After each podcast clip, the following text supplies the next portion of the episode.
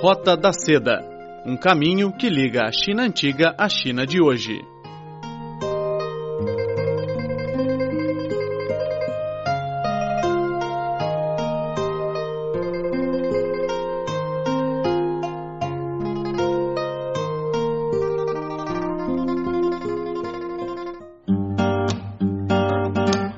Olá, caro amigo, seja bem-vindo ao programa Roda da Seda.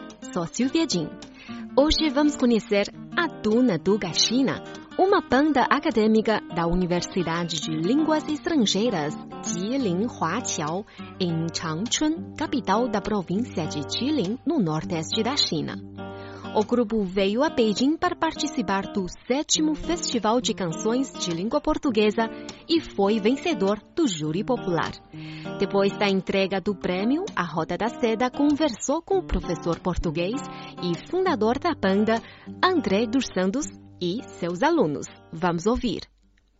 Bom, caros amigos, começa agora a Roda da Seda e hoje estou aqui no auditório da Universidade de Línguas Estrangeiras de Beijing. Estou aqui com uma banda universitária, professor e seus alunos. Bom, professor, você pode se apresentar primeiro. Ok, então sou o professor André, da Universidade de Jilin Huaqiao e nós somos a Tuna Tucachina e criámos esta tuna uh, no semestre passado. Portanto, a nossa tuna ainda é muito jovem.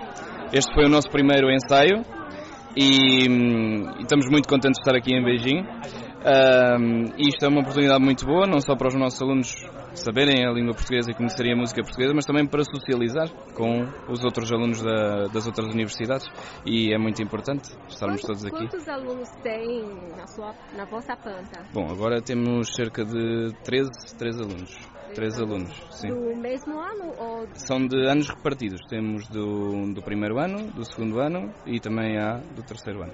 Os alunos podem se apresentar também Claro. para os nossos ouvintes, como se chama, quanto ano você anda? E sou Filipa, eu sou estudante do primeiro ano. Ainda não diz português mu- muito bem e Ah, sou a Fátima e sou estudante do primeiro ano e também ainda não conheço português muito bem, por isso eu não falo português muito bem, mas acho que com o professor André é o melhor, sim. Olá, hum, sou Felipe. Estamos muito alegres. Eu sou aluno do primeiro ano. Gosto da tuna hum, porque todos os dias praticamos muito. Praticamos juntos na nossa universidade. Sou Alex, um estudante do segundo ano da eh, Universidade de eh, Línguas Estrangeiras de Jilin Huaqiao. Esta é a primeira vez que eu, eh, eu fui a Beijing. Participamos este eh, concerto. Ah, achamos que eh, no este concurso conheço tantos eh, estudantes de diferentes universidades e eles falam muito bem e têm diferentes acentos. Acho que é uma coisa muito interessante de é, eh, os eh, estudantes que de diferentes universidades têm diferentes acentos. E o professor, essa banda foi criada já só no ano passado, com, Exato, eh, no, no semestre passado. no semestre passado. Por que com Tuna Tunga China? Tuna e- é banda universitária que nós temos normalmente em Portugal. Todas as universidades em Portugal têm uma tuna. Em Espanha também. Ou seja, é uma coisa tradicional da Península Ibérica. Ahm, e porquê Tuga? Porque se a professora vir na palavra Portugal, tem ah, o radical que é Tuga. E basicamente, uma pessoa Tuga é um português. Portanto, Tuga significa Portugal, China significa os meus alunos. Ou seja, é uma ligação entre os dois países, entre Portugal e a China. E é a cooperação entre os dois que faz a nossa tuna. E quanto o professor veio à China? Há um ano e meio. Um ano e meio. Já estou a ensinar na, na Chilino Huaxiao há um ano e meio. Uhum. E gosto muito, estou a gostar muito desta experiência e quero continuar. É, um, é uma universidade que me acolheu de braços abertos.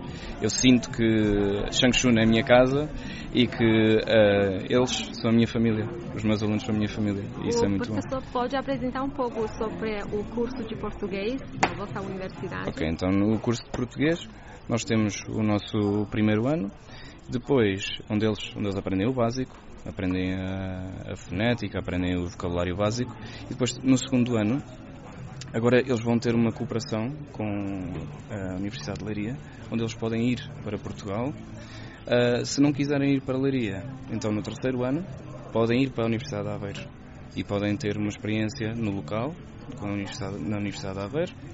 Se uh, quiserem continuar a estudar em Portugal, podem continuar por mestrado, ou seja, ficarem três anos em Portugal, o que é uma experiência muito boa também para eles e que lhes permite ter um, um contacto muito próximo também com a cultura portuguesa e também com, com as pessoas locais, porque é muito importante nós sairmos da nossa zona de conforto, sairmos da China para também experienciar o contacto com os portugueses. Assim como eu. Eu também eh, fui aluno de chinês, estudei chinês e hum, fazia-me falta, fazia-me falta sair de Portugal para vir para a China e aprender aqui e agora tenho os melhores professores do mundo, que são os meus estudantes, e eles ensinam-me, uh, à medida que eu também lhes vou ensinando palavras portuguesas, eles ensinam-me também palavras chinesas. E então isto é uma relação de uh, mútuo benefício, digamos assim. E há muitos portugueses eh, em Changchun? Assim, que, que nós conheçamos, temos sete. Temos sete. Em Changchun? Em Changchun, temos sete. Que nós, que a gente conheça temos cinco, que é uma família portuguesa que está lá, como uns engenheiros, que é o pai, a mãe e três filhos. E depois estou eu e mais o meu colega, o meu, meu colega de João, que ele é da Universidade Nova de Lisboa e que veio ensinar ali na Angelina Classial. E, e é isso. Basicamente somos estes portugueses que estamos lá. O professor é de onde? Eu sou da Aveiro. Sim. E conseguiu resistir ao frio de Changchun? Ainda estou vivo. Ainda estou vivo. Parabéns, não é? Que sorte. Sim, é muito, foi muito, muito complicada a adaptação, porque em Changchun não só temos o frio, eh, mas também temos o vento, o vento siberiano que vem da Sibéria. E é um vento que corta, corta-nos a pele, corta tudo e as minhas mãos às vezes parecem mesmo que foram cortadas por um gado. Exato, tem muitas rachaduras. E sim, foi muito, foi muito duro a adaptação, mas nós depois de estarmos no, no local adaptamos. Adaptamos à vida, adaptamos ao local, adaptamos à temperatura e agora o segundo ano já foi, já foi melhor, já está, já está a ser razoável e creio que no terceiro ano vai ser ainda melhor. Não, não tenho qualquer problemas agora com o frio. Nós adaptamos, é uma característica do ser humano. Tem os aspectos que, que você gosta de Changchun? Bom, Changchun já, já é a minha casa. Uh, e, e, eu considero Changchun a minha casa. Sempre que estou em Portugal estou a pensar quando é que vou voltar. E é uma, é uma cidade que não tem uh, muitos elementos históricos da, da China antiga e que me fascina muito. Por exemplo, aqui em Pequim há imensos e eu, estou, eu sou fascinado pela China antiga. Em Changchun não encontrei isso. Um, encontrei mais uh, sobre um, construções do período do, dos japoneses uh, e então isso é um, também é um dos aspectos que que me fez uh, avançar para uma investigação. Eu agora estou a investigar o, um período muito específico da China, que é o período do Estado fantoche, do Manchukuo onde o imperador, o antigo imperador Puyi, esteve lá sediado.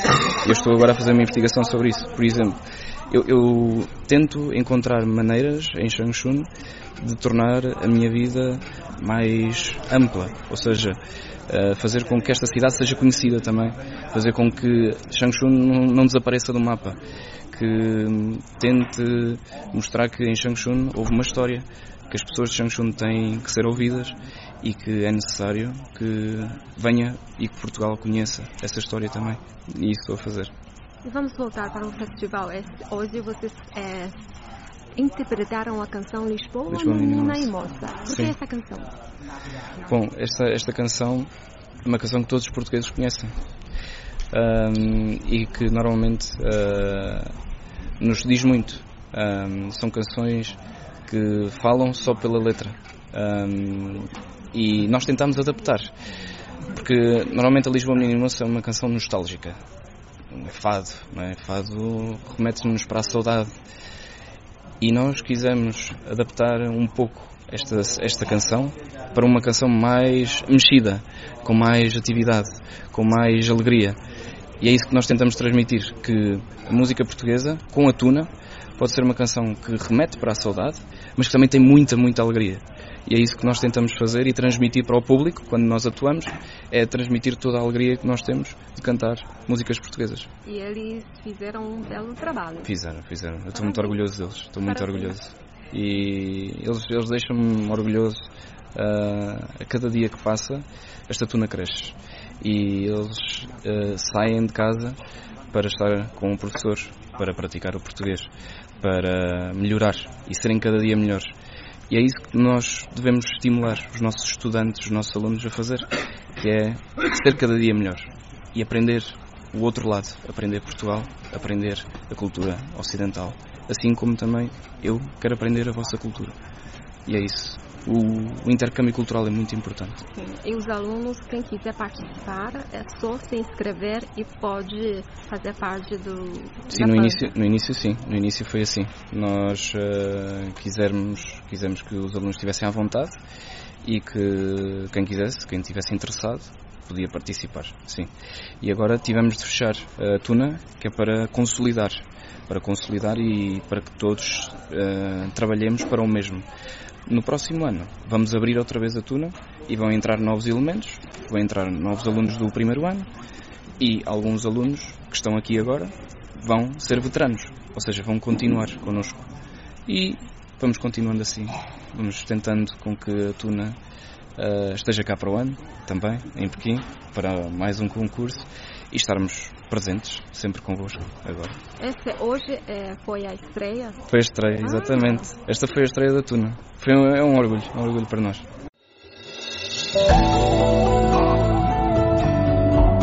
Fábulas e lendas da China.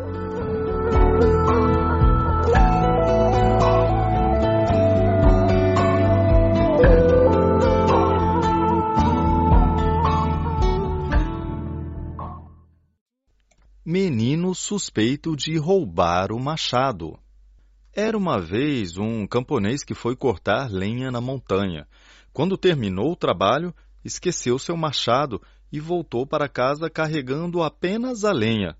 Só se lembrou da sua ferramenta alguns dias depois, quando precisava usá-la, mas não conseguiu encontrar o machado em lugar nenhum. Lembro-me claramente que deixei o machado em casa por que não acho?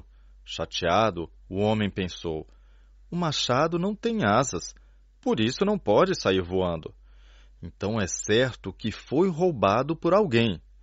Ele pensou. Deve ter sido o filho do meu vizinho, suspeitou o homem.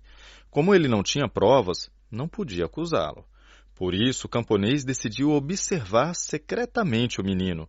No mesmo dia, ele descobriu que o menino andava timidamente, como se tivesse roubado seu machado. Outro dia, percebeu que o filho do vizinho esquivava o olhar, parecendo que tinha roubado seu machado. E quando ouviu a voz do menino, ela parecia um murmurar que só poderia ser da pessoa que roubou seu machado. Nos olhos do homem Todos os comportamentos e movimentos do menino comprovavam seu crime. Passados alguns dias, o camponês tinha certeza que o filho do vizinho havia mesmo roubado seu machado. Quando já ia pedir o machado na casa dele, o homem voltou para a montanha para recolher lenha e achou seu machado. Já no dia seguinte, quando cruzou novamente com o menino, o homem tocou na sua cabeça e disse para si mesmo: Que estranho! Esse menino jamais parece ter sido capaz de roubar meu machado. Essa fábula nos mostra que a suspeição subjetiva é o maior inimigo para se ter uma ideia clara e um julgamento correto. O julgamento preciso e justo vem da busca por fatos objetivos e nunca de falsas presunções. Bom, caros amigos, a Roda da Seda fica hoje por aqui. Muito obrigada pela sua sintonia. Na próxima semana voltaremos com muito mais conteúdos interessantes escolhidos especialmente para vocês. Não percam. Sou Silvia Jin e até a próxima. Tchau, tchau.